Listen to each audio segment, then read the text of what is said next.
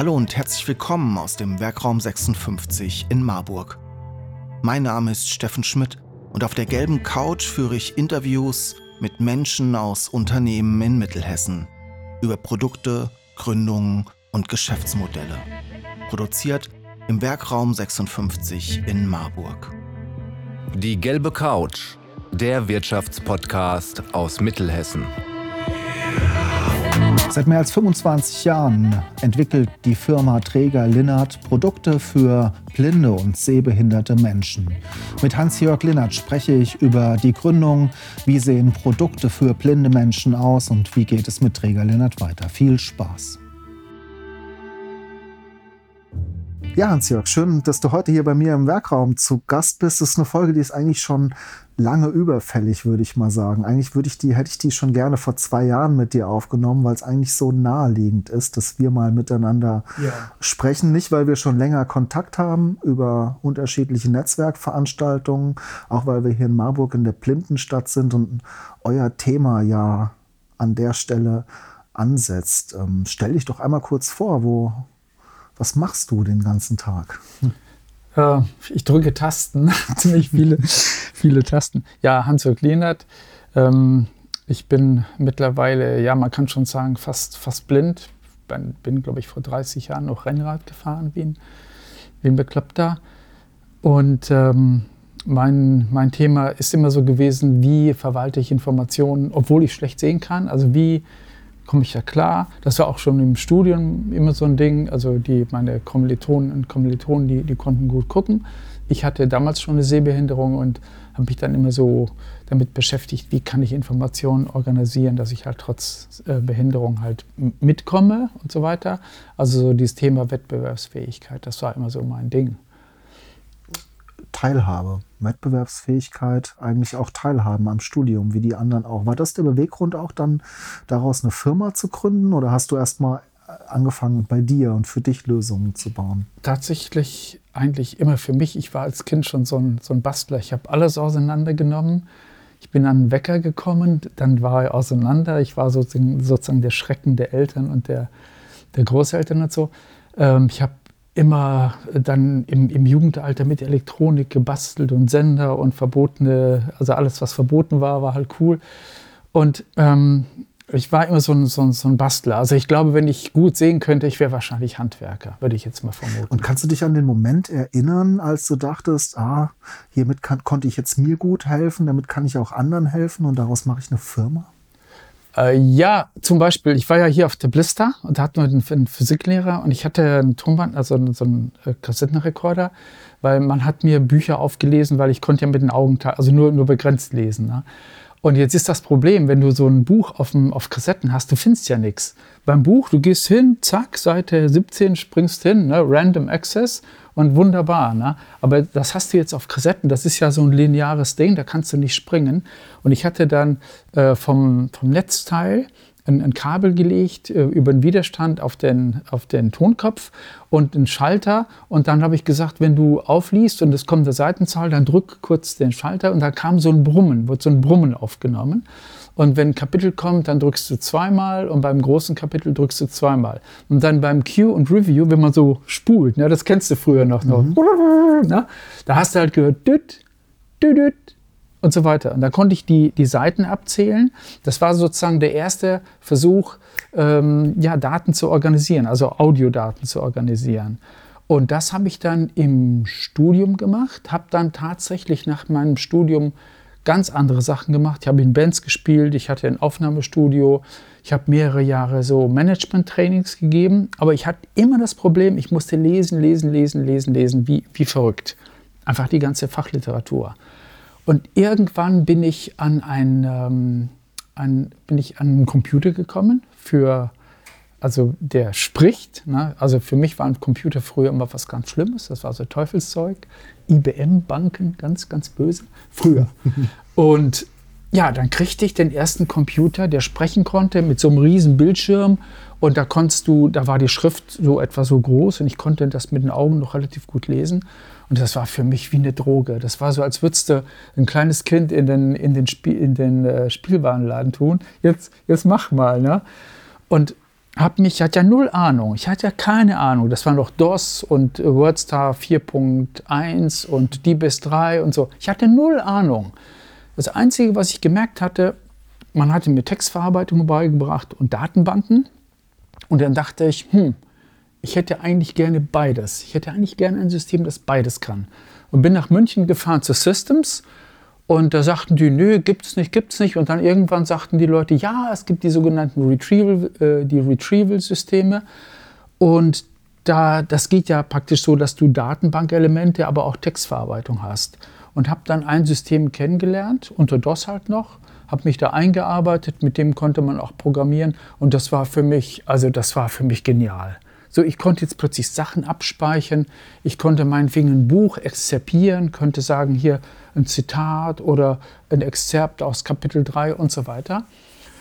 Und dann hat die Münchner Firma, weil ich da auch immer anrief und so weiter, haben die gemerkt, dass das, dass das eine feine Sache ist. Die wussten dann auch, dass ich schlecht gucken kann. Und dann sagten die zu mir, Herr Liendert, dann werden Sie doch Händler. Und ich habe spontan abgelehnt, weil das passte nicht mit meinem Selbstbild. Ne? Händler, ich bin doch kein Händler, Steffen. Ich bin kein Händler. Ich bin doch was Besseres, ne? So ungefähr, ne? Ja, und dann sagte meine Frau, ihre Eltern hatten hier Träger Bürotechnik in Kirchhain. Die haben ja so Büromaschinen und so weiter verkauft. Da sagte die Kerstin, ja, warum eigentlich nicht? Du hast gern mit Technik zu tun, du hast gern mit Leuten zu tun. Äh, du bist eh schon was, ich war eh schon mein ganzes Leben selbstständig. Mach doch. Haben wir gemacht haben wir zusammen eine Firma aufgemacht und haben die ersten Systeme dann so angeboten, wo dann blinde Menschen, meinetwegen äh, Sachen aus dem juristischen Bereich oder wie auch immer, ablegen und finden konnten. Mhm. Und das ist jetzt nicht das, was ich mir in meinem ersten Schritt unter Hilfsmitteln für sehbehinderte oder blinde Menschen vorstelle. Ähm, ich denke dann immer ans iPhone, das mir möglicherweise einen Text vorliest. Lass uns mal springen. Wie sieht denn dein Arbeitsplatz heute aus? Wie organisieren blinde Menschen heute sich am Computer? Wie organisieren die ihren Arbeitsplatz? Du hast normalerweise einen stinknormalen PC, stinknormale Tastatur, weil blinde Menschen haben gelernt, praktisch blind mit zehn Fingern zu schreiben. Also man sollte das machen, weil das ist, dann ist schon mal die Schnittstelle Mensch, Maschine, dann hast du dieses Problem schon mal gelöst. Und dann gibt es ja noch Maschine, Mensch. Also wie kommen die Daten von der Maschine zu Menschen? Und da gibt es für Blinde einmal die Sprachausgabe, also der Rechner spricht und du hast einmal die sogenannten Breilzeilen, wo du mit den Fingern also eine Zeile halt fühlend äh, lesen kannst. Und die Geschwindigkeit, die kommt ganz eindeutig von der Sprachausgabe, weil das geht halt sehr schnell. Und die Präzision, dass man mal, sagen wir mal, die Schreibweise eines Namens nachschlagen kann, das kommt dann schon von der Breilzeile, weil da fasst du mal eben drauf, kannst ein Geschäftszeichen genau nachlesen oder äh, Hoschützky, wie schreibt sich das? Mit Y am Ende, mit I, solche Sachen. Da ist halt dann Braille und Sprache sehr hilfreich. Was gibt es sonst so? Sind es die einzigen Produkte? Beschreibt mal eure Produktpalette von bis. Also es gibt einmal Standardprodukte für Blinde, das sind also, oder für Sehbehinderte, sagen wir mal Bildschirmlesegeräte. Du hast eine Kamera, die guckt nach unten, legst ein Blatt drunter und das Bild wird vergrößert auf dem, auf dem Monitor, die, die sogenannten Bildschirmlesegeräte. Ne? Dann gibt es die Screenreader, also das, ist diese, das sind diese Software-Systeme, die quasi das, was im Rechner passiert, in Sprache und in Braille umsetzen, also die Screenreader. Dann gibt es Blindenschriftdrucker und, und, und. Also es gibt so quasi so Standardprodukte. Und wir sind so aufgestellt als Firma, dass wir diese Standardprodukte praktisch von allen Herstellern, die gut sind, verkaufen. Also wir sind, was das anbelangt, sind wir herstellerunabhängig. Und dann und das ist jetzt mehr so die Antwort auf deine Frage, kommen die sogenannten DL-Produkte. Das sind, sind, überwiegend Software-Systeme, die kommen dazu und die machen oft den Unterschied, ob jemand eine Stelle bekommen kann, ja oder nein. Ach, mir fällt gerade ein, gutes Beispiel. Der Gerold Kias, ihr habt doch unser Image-Video gemacht. Mhm. Der ich Gerold erinnere mich, KfW. KfW, mhm. der Gerold Kias. Physiker, während seiner Dissertation erblindet er junge Familie, die wollten ja, dann waren Kindchen unterwegs, die wollten ja dann auch Geld verdienen und so weiter. Er hatte gesagt, hier Dissertation lasse ich. Hat die Blindentechnik gelernt, also wie laufe ich mit dem Blindenstock, wie arbeite ich über die Ohren, also mit dem PC und so weiter. Und jetzt sollte er eine Stelle bekommen und dann stellte sich heraus bei der KfW, er musste Termine machen mit, mit verschiedenen Gruppen, ne? also so Mehrfachkalender. Und das kannst du mit dem Screenreader, mit Outlook nicht wirklich machen. Also es geht teilweise gar nicht und teilweise ist der Zeitaufwand, also ist unrealistisch. Und dann fragte der Gerold, der wusste, dass wir so ein eigenes CRM-System hatten, auch mit, mit Terminverwaltung und so weiter, fragte er, könnt ihr das umprogrammi äh, umprogrammieren, sodass euer Kalender auf Microsoft Exchange zugreift, sodass ich in dem Team bei der KfW arbeiten kann. Das heißt, er arbeitet jetzt in einer eigenen Kalendersoftware, die dann wieder des Teams, des kompletten Teams im Unternehmen speist oder setzt ihr dann bei Microsoft an? Wir, wir ähm, also er arbeitet so, dass seine Kolleginnen und Kollegen überhaupt nicht mitbekommen, was er benutzt, weil die Daten werden alle in Microsoft Exchange gespeichert. Das ist die gleiche Datenbank. Nur das Interface ist anders. Also er hat ein Interface, da kann er Mehrfachkalender machen und da gibt es sogenannte Direktzugriffe. Du kannst auf verschiedene Sachen direkt zugreifen, was eben diese, ja, ich sag mal, die blindheitsbedingten Geschwindigkeitsnachteile kompensiert. Und durch dieses System hatte Gerold die Stelle bei der KfW bekommen. Das heißt, kommt dann so ein Gerold zu euch? Kommen die Arbeitgeber zu euch? Wie, wie sieht das aus? Wer bezahlt das denn am Ende dann, der Gerold oder der Arbeitgeber? Äh, es gibt Kostenträger in Deutschland. Also es gibt nach SGB geregelt. Ne? Es gibt äh, eine, eine klare Regelung, wer was finanziert. Zum Beispiel, nehmen wir mal an, du bist junger Mensch, hast deine Ausbildung gerade hinter dir, bist 24, kriegst deine erste Stelle, Arbeitsagentur bezahlt die Hilfsmittel. Du brauchst eine Breitzeile und, und, und. Und die Sachen sind nicht billig. Es ist also so eine Ausstattung, die kann sehr, sehr teuer werden, je nachdem, was so gebraucht wird. Ne? Dann gibt es zum Beispiel die sogenannten Integrationsämter. Hier bei uns in Hessen der Landeswohlfahrtsverband, in Nordrhein-Westfalen zum Beispiel der Landschafts-, äh, Landschaftsverband Rheinland, LVR. Und die bezahlen oder die Rentenversicherung. Dann gibt es noch die Berufsgenossenschaft. Also meinetwegen, du hast einen Unfall während der Arbeit. Verstehe. Dann bezahlt die sehr, Berufs sehr, Ja. sehr, sehr differenziert. Ähm, ich sag mal, Barrierefreiheit ist fast in aller Munde. Wie ist es denn bei den Softwareherstellern? Es hört sich jetzt so an, als hätte so ein Microsoft diese Zielgruppe gar nicht so gut im Blick. Ähm, ja, äh, das Glas ist halb leer und halb voll. Es ist tatsächlich so, dass also Microsoft, die versuchen schon, ihre Produkte äh, bedienbar, also zugänglich zu machen. Und vieles geht auch. Also zum Beispiel bei Outlook, äh, die ganzen, ganzen Ich nenne E-Mail-Funktionen. jetzt Microsoft mal exemplarisch für die Softwarehersteller. Ah, okay. Ohne, ohne jetzt, aber erklärst mir gerne am Beispiel Microsoft. Ja, zum Beispiel Outlook, also so E-Mail und so, kannst du als blinder Mensch richtig gut bedienen. Also geht richtig, richtig gut. Bei Kalender hatte ich ja gesagt, gibt es ein Problem. Da haben wir eine Lösung für. Ähm, ist auch gut. Es gibt dann, du hast vorhin das Thema Apple genannt. Ne? Also Apple war die erste Firma, die diesen Screenreader in das Produkt reingebaut hat. Das war ein Paradigmenwechsel, weil früher war es so, äh, du hast sagen wir mal PC, du kaufst einen Screenreader oder lässt ihn dir finanzieren und dann kannst du arbeiten. Oder es gab mal einen Blinden, äh, der Thorsten Brandt, der lebt leider nicht mehr. Der hat den ersten Screenreader für Handy programmiert. Das waren damals diese Nokia äh, Communicator, das waren damals hammermäßige Teile. Was du kennst vielleicht auch noch, Ja, oder? Ja, ja, ja. Der hat dann eine Sprachausgabe programmiert, musstest du kaufen und dann, dann funktionierte das. Und dann kam irgendwann Apple und baut den Screenreader in das System rein und jeder, der ein iPhone hat, kann das Ding einfach anschalten und es funktioniert. Dann hat später die Android-Geräte haben dann nachgezogen. Die, äh, also da war so, so ein bisschen eine Verzögerung, aber die sind mittlerweile ähm, wirklich gut geworden. Also man hat, jetzt quasi zwei Plattformen und da kann man schon sagen, äh, da geht sehr, sehr viel. Dann ähm, Apple auf den, auf den MacBooks, da gibt es einen Screenreader, da, die kannst du bedienen. Es gibt Systeme für Linux. Aber ich sag mal so, in der Arbeitswelt ist wirklich Windows, das ist einfach der Standard. Wir im Werkraum 56 produzieren Videos, Fotos, Podcasts und Texte für Unternehmen, Institutionen und Persönlichkeiten. Wenn auch du deine Geschichte mit digitalen Medien erzählen willst, helfen wir dir gerne. Ruf doch einfach bei uns an. Das Nonplusultra.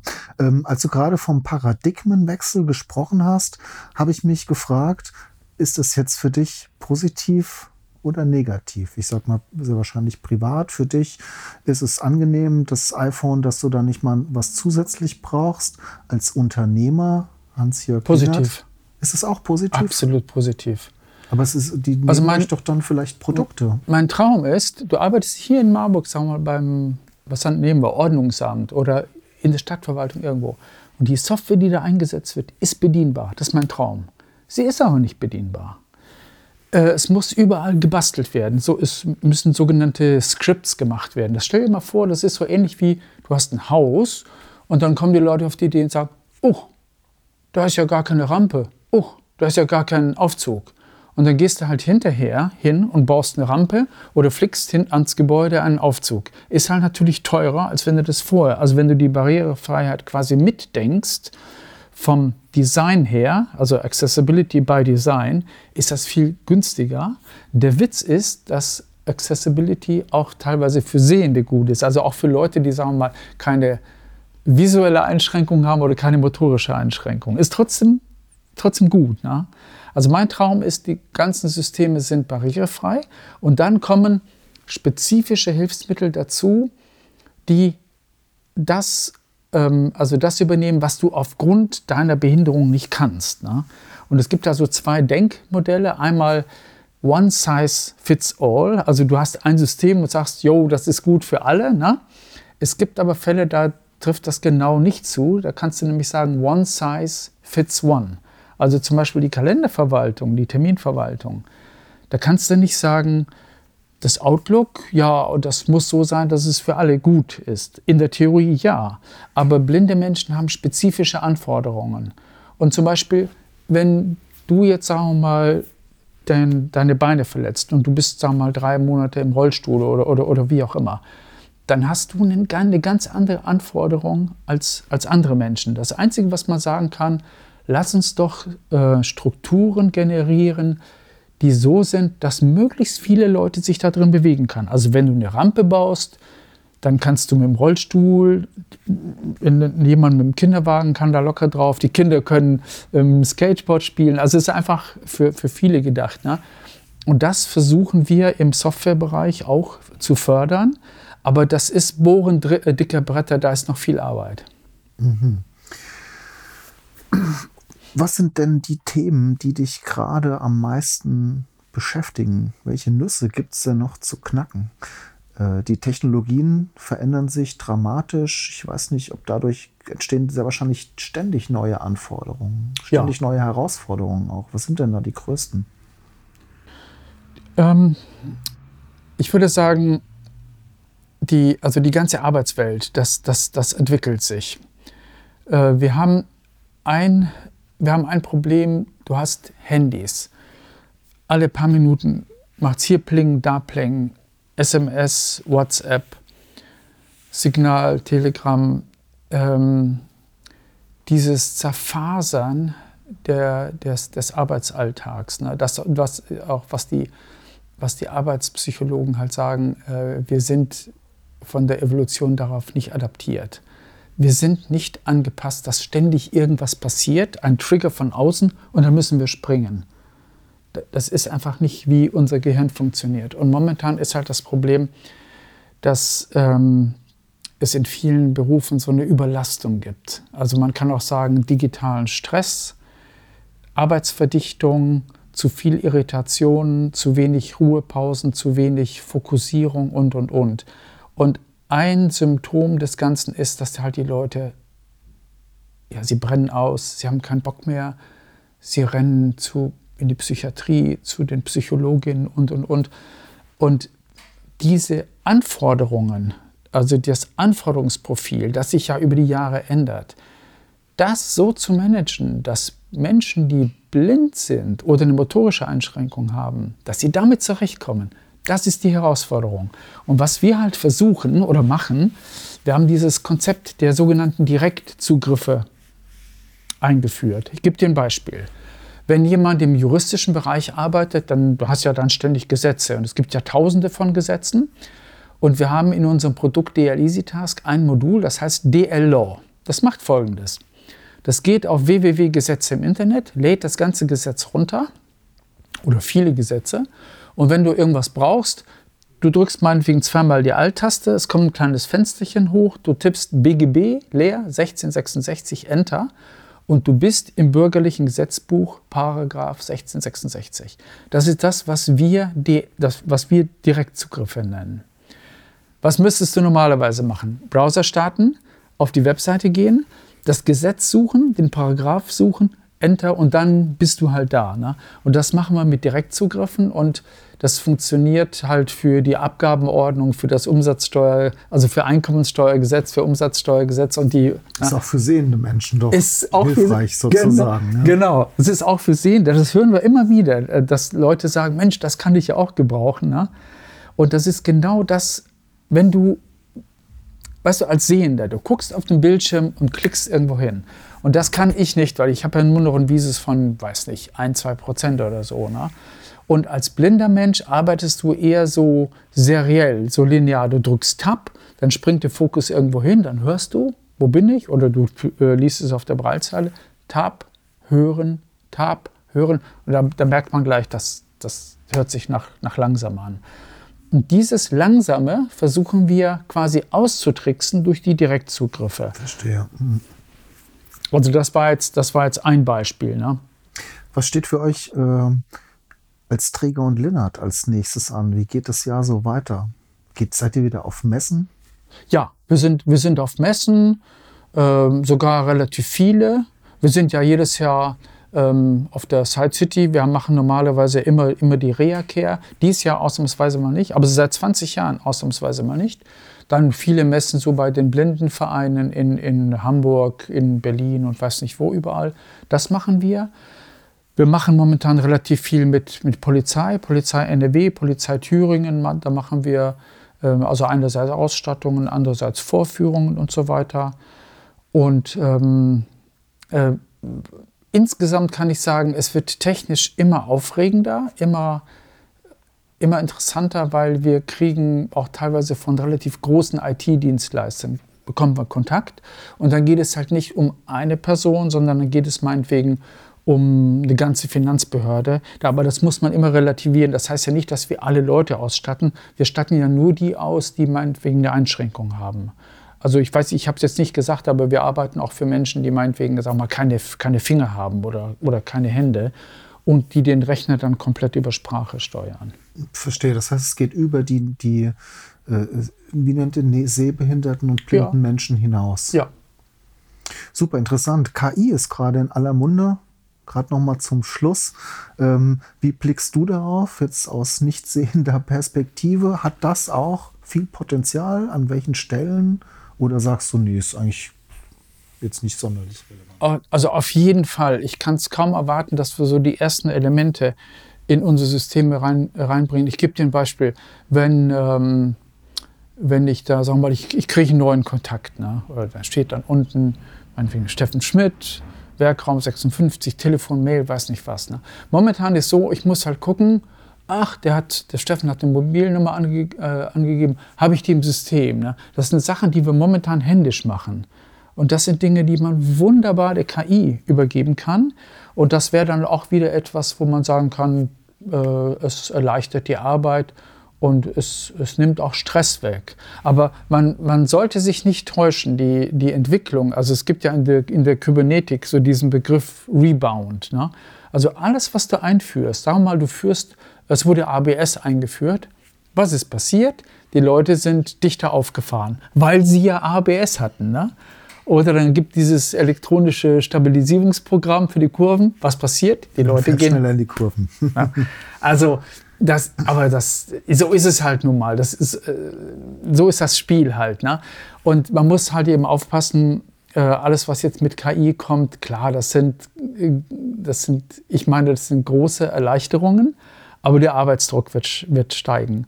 Und ich denke, was cool wäre, wenn wir es schaffen, als Gesellschaft nicht den Leuten, die eh schon die Spitzenleistungsträger sind, noch mehr Arbeit zu geben, sondern wenn wir es schaffen würden, einfach mehr Leute einzubinden, dass die Arbeit ein bisschen mehr, mehr verteilt ist. Das, das, äh, das wäre cool. Das fände ich hier im Werkraum auch cool. Du sicherlich bei euch in der Firma auch. Hans-Jörg, schön, dass du auf der gelben Couch bei mir zu Gast warst.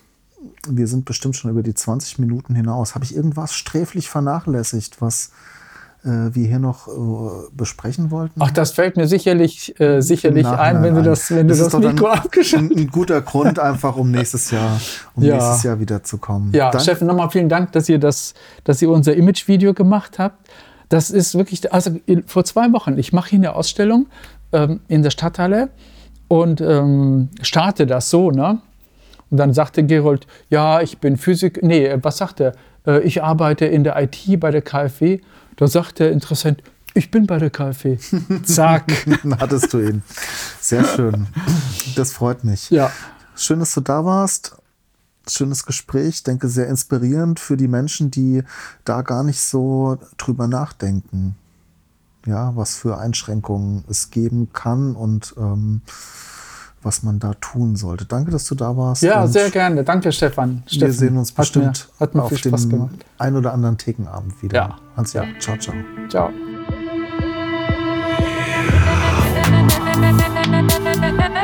Sie wollen die gelbe Couch unterstützen und Ihr Unternehmen, Ihre Produkte und Dienstleistungen in unserem Podcast präsentieren? Dann nehmen Sie einfach mit uns Kontakt auf.